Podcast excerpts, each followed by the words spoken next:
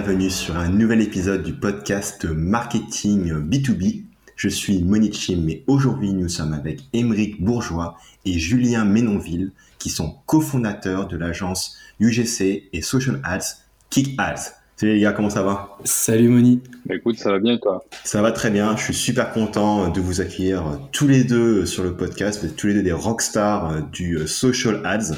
Du coup, euh, je pense qu'on a tous très hâte d'entendre vos pépites sur le sujet. Est-ce que vous pourriez vous présenter un petit peu auprès des gens qui ne vous connaissent pas encore? Yes, bien sûr.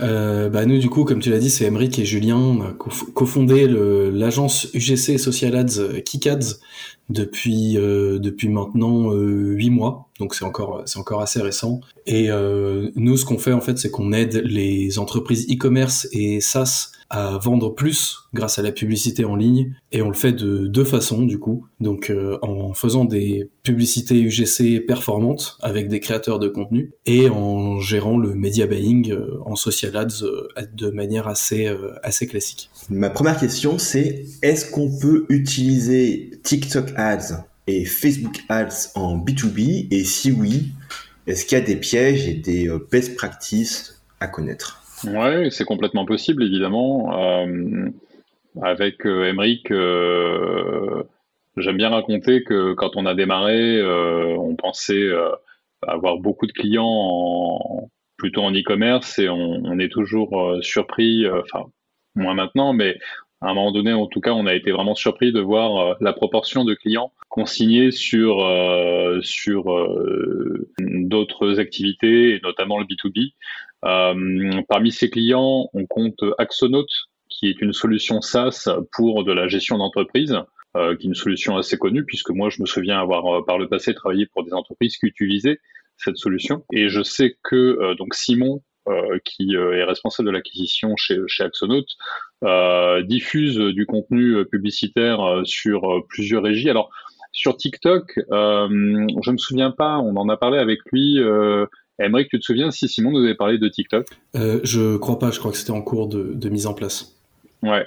Par contre, euh, alors sur TikTok, effectivement, euh, je ne suis pas sûr. Par contre, évidemment, il faisait de la pub sur Facebook et Insta.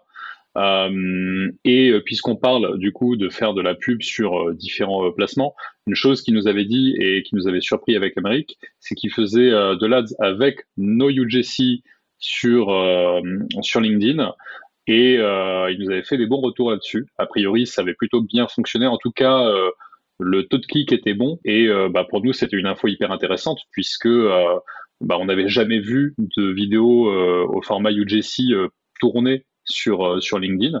Euh, donc c'était vraiment une info intéressante et euh, bah, du coup on sait que euh, ça peut être un sujet si on a d'autres clients B2B sur ce type de secteur. Hmm. Juste petite pause, est-ce que tu pourrais définir UJC pour les gens qui ne connaîtraient pas encore le terme? Ouais, complètement.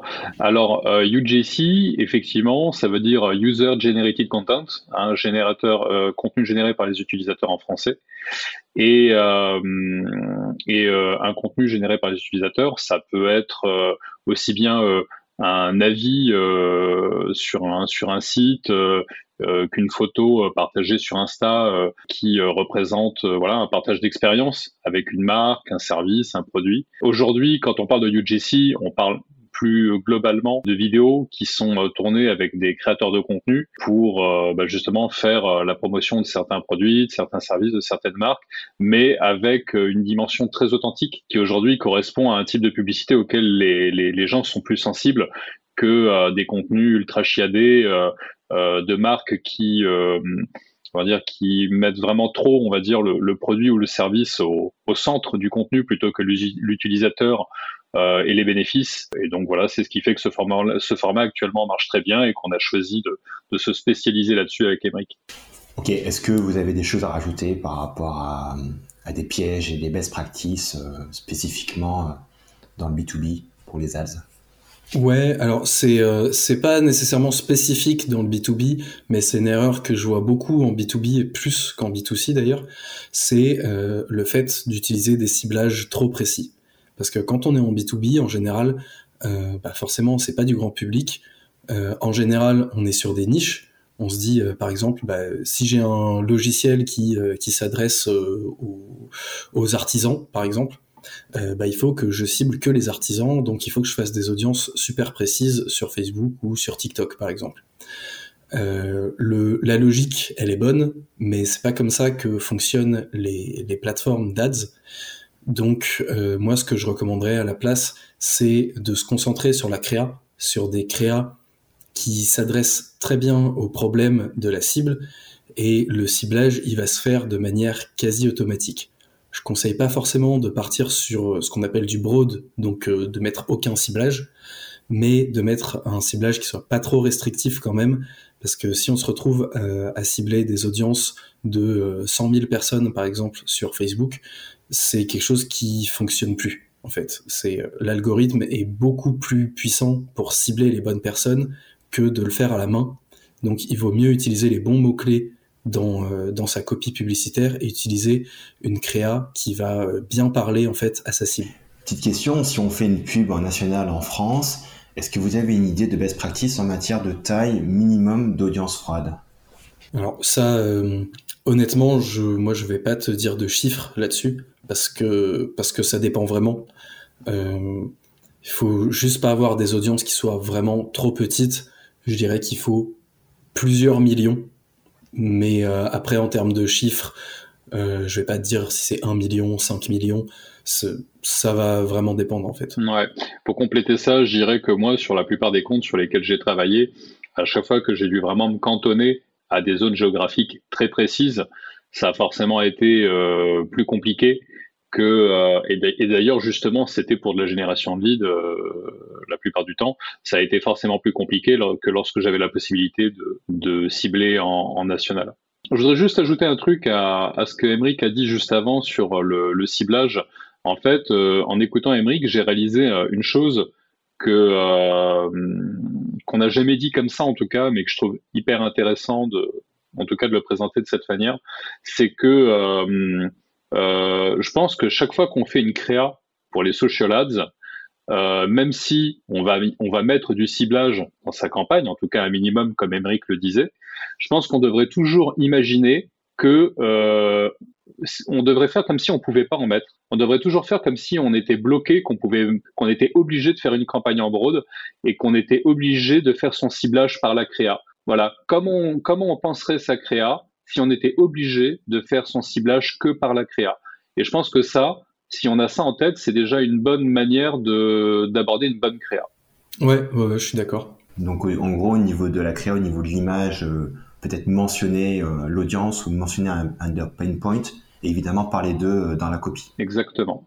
Est-ce que vous avez des idées sur les futures tendances en matière de publicité B2B bah, Pour moi, c'est euh, assez clair parce que euh, j'ai l'impression que la publicité B2B a toujours euh, six mois, un an, voire plus de retard sur la publicité B2C. Donc je pense que c'est exactement les mêmes tendances qu'on voit en, en, B2C actuellement. Donc ça va être euh, l'UGC, donc dans un premier temps, des UGC euh, qui peuvent être euh, un peu bruts, donc un témoignage en plan séquence qui peut durer euh, entre 15 secondes et 2 minutes. Ça, on commence à en voir. J'en ai vu quelques-uns, notamment de la marque Aircall, qui était qui était vraiment pas mal, qui étaient des témoignages pour le coup des témoignages employés et qui étaient des témoignages de je sais plus 15-20 secondes qui étaient très bien faits et et ensuite, euh, je pense qu'une fois qu'on aura, euh, qu'on aura dépassé ce stade-là, euh, on va voir ce qu'on voit actuellement en, e-commerce principalement maintenant, c'est des UGC, mais des UGC beaucoup plus quali, donc sur lesquels on fait appel à des créateurs de contenu et sur lesquels on, on scripte en fait la créa. Donc ça va être au final quasiment comme une créa traditionnelle, c'est les mêmes mécanismes derrière, la différence, c'est que ça va être filmé avec un smartphone et par des créateurs de contenu qui ont l'habitude de filmer avec un smartphone et qui ont les codes euh, des plateformes comme euh, TikTok ou euh, Instagram Reels. Pour compléter, pour compléter ce qu'a dit Emeric, je pense qu'on a toujours cette mauvaise tendance à croire que il y a le B2B, le B2C et que ce qui marche avec le B2C ne marcherait pas avec le B2B. C'est faux. ce que je veux dire, c'est que C'est pas parce qu'à un moment donné, on est une personne qui fait du business qu'on est différent de la personne qui, euh, à titre perso, va se laisser euh, guider. Euh, je dis guider parce que j'aime pas employer le terme influencer par des contenus, par des messages qui vont nous amener à acheter un produit ou, à souscrire un service. On est les mêmes les mêmes humains, hein, donc on est sensible aux, mêmes choses, aux mêmes arguments. Il suffit juste de décliner ce qu'on fait pour le B2C euh, au B2B et, ça fonctionne puisque bah, justement, j'ai pris l'exemple d'Axonote tout à l'heure. Vu les résultats qu'Axonote nous a partagés suite à la diffusion de nos créas, bah, de toute évidence, non seulement ces mêmes codes fonctionnent, mais le format UGC fonctionne également très bien. Ok. Qu'est-ce que vous recommandez comme méthode pour faire de l'UGC correctement qui va performer derrière? Euh, bah, pour faire de l'UGC, il y, a, euh, y a deux grandes méthodes, on va dire. Ça va être faire de l'UGC traditionnel, donc du vrai User-Generated Content. On va faire appel à ces, euh, à ces utilisateurs, donc à ces clients, et bah, on va leur demander de, de, faire des témoignages, de se filmer en train d'utiliser le produit ou le service, etc., etc. Donc ça, les, avantages de cette méthode, bah, c'est que c'est très authentique. La personne utilise réellement euh, l'outil, le service, le produit, peu importe. Donc c'est très authentique. Maintenant, euh, l'inconvénient, c'est que la qualité est nécessairement moins bonne, voire des fois pas bonne du tout. Parce que euh, quand on a des clients, bah, ces clients, euh, ils s'appellent pas forcément Steven Spielberg et euh, ils savent pas forcément bien filmer avec un smartphone parce que c'est pas euh, pas forcément simple euh, et c'est pas forcément tout le monde n'a pas forcément l'habitude de, de le faire. Donc ça c'est le principal inconvénient et le second inconvénient, je dirais, c'est que l'UGC traditionnel, donc qui est pas très quali en termes de qualité d'image, etc. ça a déjà pas mal été utilisé en fait en B2C. Ça fait maintenant au moins deux ans que qu'on le voit en B2C. Et bah, aujourd'hui, souvent ça peut être euh, assimilé à quelque chose de pas très quali puisque la créa n'est pas très quali. Donc ça peut être assimilé par exemple à du dropshipping. Euh, maintenant sur du B2B forcément on se doute que c'est pas du dropshipping, mais il y a toujours euh, inconsciemment un peu cette image de bah, la publicité elle est pas très quali donc peut-être que cette entreprise elle est pas très sérieuse et donc ça c'est le deuxième défaut je dirais. Maintenant la deuxième méthode pour faire de l'UGC c'est celle qu'on utilise nous chez Kikads, c'est euh, de faire appel à des créateurs de contenu, comme je l'ai dit euh, il, y a, quelques minutes. Donc ces créateurs de contenu, on leur fournit un brief avec un script, euh, un script assez précis. Ils sont libres de sortir un petit peu du script, bien sûr, parce que le but c'est pas que ce soit des robots qui récitent un texte. Et en fait, en faisant ça, on a les avantages d'une publicité UGC traditionnelle, c'est-à-dire que ça reste, ça reste assez authentique, et on esquive les, les inconvénients donc euh, la, mauvaise qualité de, du rendu qu'on peut avoir au final. je dirais que c'est ça les deux grandes méthodes. Après, en termes de, de process, comment on fait pour, pour les avoir euh, Il y a plusieurs manières, mais je vais peut-être euh, laisser Julien répondre à cette partie de, la mmh. question. Volontiers. Une précision sur la première méthode, c'est que c'est sûr que c'est intéressant d'avoir euh, des vrais clients euh, pour avoir, comme le disait Emmerich, ce côté beaucoup plus authentique. Mais euh, au-delà du côté manque d'expérience ou manque d'aisance devant la caméra, quand bien même tu trouverais de vrais clients qui, qui sont d'accord pour le faire et qui assureraient vraiment devant la caméra, ce serait quand même compliqué à un moment donné, et ce pour une simple raison, qui se résume en deux mots. De fatigue. Quand tu t'adresses à des vrais clients, bah déjà, faut les trouver et euh, il faut en trouver qui passent vraiment bien à la caméra. Donc, c'est un, exercice qui est long pour au final euh, vraiment avoir euh, bah, très très peu de contenu. ces contenus-là, une fois qu'ils sont épuisés, et ça peut s'épuiser assez vite, bah, il faut les remplacer. Et le fait de s'adresser directement à des vrais clients, ça peut être assez difficile pour avoir un roulement qui est euh, suffisant et avoir une fréquence de renouvellement des vidéos qui est suffisante. Euh, d'où l'autre intérêt d'avoir la deuxième méthode qui est de s'adresser aux créateurs de contenu. Pour la méthodologie, donc nous avec Emric, ce qu'on a euh, fait, c'est qu'on a tout concentré dans, dans Notion, quasiment en fait. 90% de notre process, il se passe sur Notion. On partage une fiche Notion avec nos clients. Et dans cette fiche, en fait, il y a un court questionnaire qu'on a appelé les éléments de marque. On va demander à notre client de renseigner ce formulaire de manière à pouvoir nous approprier sa marque, son territoire métier, euh, ses contraintes également, s'ils ont détecté des freins à l'achat, euh, quels sont leurs concurrents, euh, apprendre aussi à bien connaître leur persona. Donc tous ces éléments-là, éléments-là vont nous permettre de mieux connaître notre client, ses besoins, mais c'est aussi ce qui va nous permettre de rédiger ensuite les scripts, puisque nous, dans notre prestation, il y a euh, donc euh, cet élément qui est la rédaction du script et qui est même le cœur de la prestation. Euh, je dirais que s'il y a un élément à retenir, si on devait en fait répondre de façon simple et courte à qu'est-ce qui fait un, bon UGC, ben, on pourrait répondre tout simplement le script. Donc, en parallèle de ce formulaire qui est rempli par le, client, nous, on va faire une présélection avec Emric des créateurs. On a plus de 900 créateurs sur un Discord qu'on anime. Euh, avec d'un côté donc des personnes qui sont juniors mais euh, qui apprennent et qui euh, profitent des tips qui leur sont partagés toujours sur leur Discord par d'autres profils qui sont plus seniors.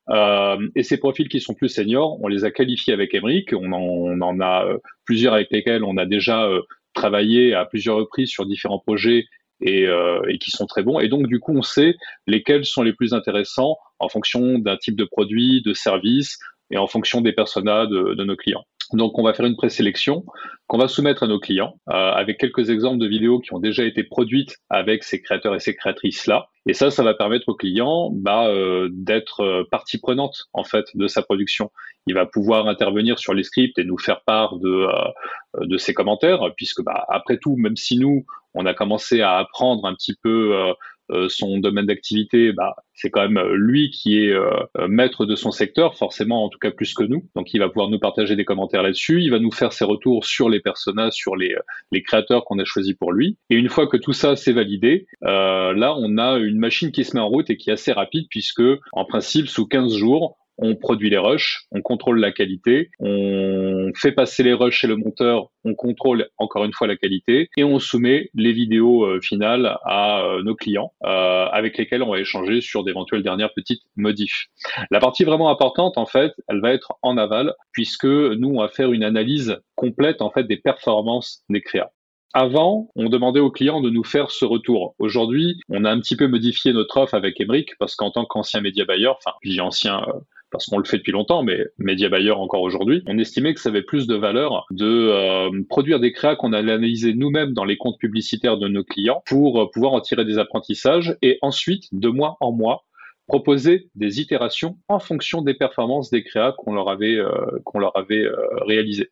Voilà, Émeric, je ne sais pas si tu vois quelque chose à ajouter. Non, c'était hyper complet sur le, sur le process. Il y a, il y a certainement euh, un milliard de façons de faire des UGC et des bons UGC, mais nous, c'est cette méthode-là qu'on utilise euh, chez Kikat. Ça a l'air d'être un process euh, très bien huilé et j'aime bien le fait que bah, ça se base déjà sur une forte analyse stratégique, donc c'est pas fait au hasard et ça s'appuie vraiment bah, sur ce que ce c'est votre client au sujet de son offre, au sujet de ses clients. Effectivement, c'est hyper important. Et derrière, c'est super que vous puissiez confronter ces UGC au public pour après derrière avoir des datas qui permettent d'améliorer les choses. Donc euh, du coup, ça vous permet d'accompagner, j'imagine, sur, euh, sur une longue durée vos, clients et d'y tirer au fur et à mesure pour toujours monter les performances, c'est ça? Ouais, ouais, ouais c'est euh, l'objectif. En fait, au départ, on a fait un peu comme toutes comme toutes les agences créa classiques, c'est-à-dire on a dit X vidéos ça coûte tant et c'était des packs en fait en, one shot. Sauf que bah, ça correspond pas exactement aux besoins qu'on a quand on, quand on gère euh, des publicités, puisqu'on a besoin d'un roulement de créa assez, euh, assez fréquent. Et surtout, euh, bah, quand on a des créas, on les diffuse, on a des datas derrière. Et si on reprend un pack à chaque fois avec une agence différente ou même avec la même agence, mais qu'il n'y a pas d'analyse des datas pour faire les, les créas suivantes, au final, on repart de zéro à chaque fois. Donc c'est pour ça qu'on a, qu'on a choisi de, de procéder comme ça. Ouais. Et je voudrais ajouter à ça que euh, c'est peut-être un petit peu prétentieux, mais c'est pas grave, j'assume. Avec KiCads, je pense qu'on a un, peu l'ambition finalement euh, en 2023 euh, de, de, réinventer le media buying en social ads tel qu'on le connaît aujourd'hui parce que encore maintenant, je vois qu'on a d'un côté les agences de media buying qui ne touchent pas du tout à la créa et de l'autre des studios de créa qui mettent en avant des offres créa pour les social ads, mais qui ne sont pas produites par des personnes qui ont une expérience en media buying. Et je pense que là, nous, on, on se distingue vraiment, c'est qu'on associe pleinement les deux. Et je pense que le media buying en social ads en 2023 finalement, c'est pas trop euh, savoir comment euh, cibler ses campagnes parce que même s'il faut toujours un petit peu d'expertise pour savoir faire ça, en réalité les social ads aujourd'hui, c'est pas si difficile que ça.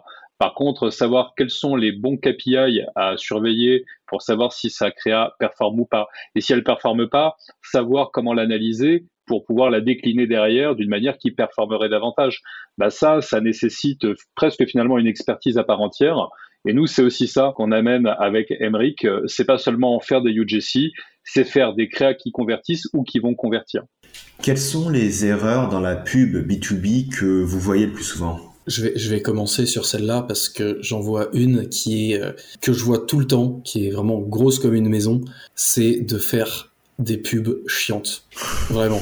Euh, il y a qu'à se balader sur, il y a qu'à se balader sur LinkedIn pendant 10 minutes, euh, scroller sur le feed et euh, faites l'expérience, euh, regardez les publicités et dites-moi que 90% des publicités que vous voyez ne sont pas chiantes. Euh, je vous croirais pas parce que euh, il y a cette euh, cette légende, ce mythe, comme quoi quand on a un quand on est dans un domaine qui est pas sexy, euh, eh ben on peut pas faire du sexy, on peut pas faire des bonnes pubs, on peut pas on est obligé de rester très sage, très traditionnel, et du coup, bah, ça donne des pubs qui sont qui sont chiantes. Et pour moi, c'est exactement l'inverse en fait. Moins le domaine est sexy, plus on doit être créatif et plus on doit sortir des clous et faire des pubs qui sont un peu décalées, un peu folles, euh, justement pour attirer l'attention. Parce que euh, si on a une entreprise dans la comptabilité, euh, alors j'ai énormément de respect pour les comptables, hein, c'est pas le c'est pas le souci, mais c'est pas un domaine qui m'attire particulièrement. Si on a une entreprise dans la comptabilité et qu'on veut faire de la publicité euh, c'est tout à fait possible, mais il faut pas dire des trucs du genre euh, notre cabinet d'expertise comptable a 12 ans d'expérience, nous avons traité avec les plus grands clients, etc. Il faut sortir un petit peu des clous. Ça, c'est des arguments qui marchent, mais il faut les présenter de manière différente pour être, bah, pour vraiment sortir du lot. Parce que bah, sinon, ça donne des pubs qu'on n'a pas envie de regarder, tout simplement. C'est ce qu'on disait tout à l'heure, en fait, quand on parlait de, la différence entre euh, B2C et, B2B. On est, euh, comment dire, fan euh, souvent de certaines pubs qu'on voit en B2C parce qu'elles ont un côté un petit peu fun et décalé. On aime les pubs qui ont quelque chose d'incongru, notamment dans le scroll stopper. Finalement, c'est ça qui fait qu'on a envie d'en voir plus ou qu'on a envie de cliquer sur le call to action. je pense que on a tendance à avoir trop peur avec l'acquisition en B2B. On a trop peur de dégrader l'image de l'entreprise et du coup on n'ose pas. Et je pense que euh, euh, ça, c'est l'un des principaux travers de la publicité euh, en B2B aujourd'hui. Exactement. C'est, je suis à 100% d'accord. Et le fait d'oser et le fait de, de prendre un peu de distance avec, avec l'image de marque de l'entreprise, on peut avoir une image de marque hyper sérieuse et faire des pubs qui soient décalées pour attirer des nouveaux clients. Ça, c'est quelque chose qui marche, qui marche très bien. Il faut euh, faut pas avoir peur de ça en fait. C'est vraiment le plus gros frein qu'on voit. Et d'ailleurs euh, en B2C aussi, beaucoup moins, mais on le voit aussi en B2C. Euh, au bout d'un moment, on peut pas, on peut pas avoir une image de marque qui soit bien lisse, qui soit parfaite, et en même temps bah, avoir des super bonnes performances en publicité. Est-ce qu'il y a un marketeur ou une ressource que vous conseillez de suivre? Il y en a plein. Moi, je vais en donner, euh, je vais en donner un que j'ai découvert récemment et qui est, euh, qui est une machine de guerre. C'est euh, Alex Cooper que je suis beaucoup sur sur Twitter pour tout ce qui est publicité vidéo. Et puis après, je vais je vais laisser Julien enchaîner parce que je sais qu'il en a pas mal aussi. Ouais, oh, je vais pas, vais pas tous les citer. Je vais citer les deux premiers qui me viennent à l'esprit. Savannah Sanchez, hein, qui pour moi est, est, une référence aussi bien en, en, marketing digital euh, et plus précisément en media buying et en production de vidéos UGC. Euh, j'aime vraiment énormément ce qu'elle fait. Alors, il n'y a pas qu'elle, hein, mais euh, pour moi, c'est vraiment une référence. Et, et Émeric Bourgeois, qui est quelqu'un qui partage des contenus hyper intéressants. Euh, c'est quelqu'un qui a quand même une qualité assez incroyable, c'est que euh, euh, je suis pour ma veille, je suis abonné à plein de trucs et notamment des newsletters comme tout le monde. Il y en a des très cool, euh, mais que j'ai jamais le temps de lire. Du coup, euh, j'ai ce réflexe. Je pense que je dois pas être le seul à l'avoir. Euh, j'ai ce réflexe de ne pas me désabonner quand même parce que je me dis un jour j'aurai le temps de les lire. Et sur les premiers temps de Kikads, Emric assurait seul la production de la newsletter de, de. Et bah forcément, je jetais un petit coup d'œil furtif comme ça, en me disant tiens voilà qu'est-ce qu'il a, qu'est-ce qu'il nous a sorti cette semaine? Et eh ben c'était la seule newsletter que j'avais vraiment, que je me chauffais vraiment du coup pour lire entièrement parce que je la trouvais super cool. Donc euh, c'est pas parce que c'est mon associé ou pour, ou pour faire ou pour faire de l'humour. Euh, c'est euh, pas du tout. C'est un très bon marketeur. Euh, C'était moi qui l'avais recruté euh, pour ma team quand j'étais chez Ad Premier et j'ai choisi de m'associer avec lui. c'est pas sans raison. Donc il produit des tas de contenus très cool sur les réseaux sociaux. N'hésitez pas à le suivre. D'un point de vue totalement objectif, bien sûr. Est-ce qu'il y a un livre que vous recommandez? Euh, moi, je recommande, euh, je recommande Atomic Habits que j'ai euh, que j'ai dévoré. j'ai alors j'ai énormément de défauts malgré ce que Julien vient de dire et et l'un d'entre eux, c'est que je lis très peu. J'aimerais lire plus, mais je lis très peu. Et celui-là, c'est un des rares, d'ailleurs je crois même que c'est le seul, euh, livre qui traite du développement personnel ou du business que j'ai euh, que j'ai terminé et que j'ai littéralement dévoré. Et euh, je le recommande vraiment pour, pour changer ses habitudes et, et avoir des habitudes qui durent dans le temps. C'est vraiment super. C'est pas pour rien que ce livre s'est aussi bien lu, parce que j'ai lu plein de livres de développement personnel, et c'est vrai que celui-là, il a un ton qui est très juste, qui est très mesuré, qui est toujours appuyé par euh, des exemples qui sont bien mis en place et des études scientifiques, mais il en met pas. Ce que j'aime bien, c'est que tout est actionnable en fait. C'est pas genre il donne l'info euh, de base importante sur les 20 premières pages, et puis après, euh, sur 300 pages, le reste, bah, c'est chiant. Tout est intéressant dans le livre. Exactement. Il donne carrément une méthode et à la fin de chaque chapitre, il fait un petit résumé euh, en donnant même euh, les liens sur son site sur lesquels on peut télécharger des templates pour mettre en pratique. il a vraiment poussé le truc hyper loin.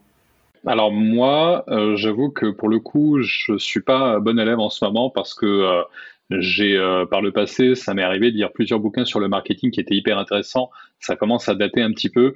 Les derniers bouquins que j'ai lus n'ont rien à voir avec le marketing. C'est euh, c'est la série des Tokyo Revengers. Et euh, mais par contre, quelque chose qui est alors en rapport avec le marketing, pas forcément, mais en tout cas avec euh, la gestion d'entreprise. C'est une formation qui, en tout cas actuellement, est gratuite de Pierre Paris, alias Panam Automatize, sur l'optimisation euh, du temps, euh, sur l'optimisation des process et sur l'automatisation des tâches à faible valeur ajoutée. Et euh, voilà, je l'ai pas fini, mais elle est hyper intéressante. Je trouve que c'est d'ailleurs quelqu'un de très intéressant. On a échangé plusieurs fois avec lui, avec Emric. J'aime bien le personnage. J'invite tous ceux qui sont intéressés par le sujet de, du gain de temps et de l'automatisation et de l'optimisation des process à suivre cette formation.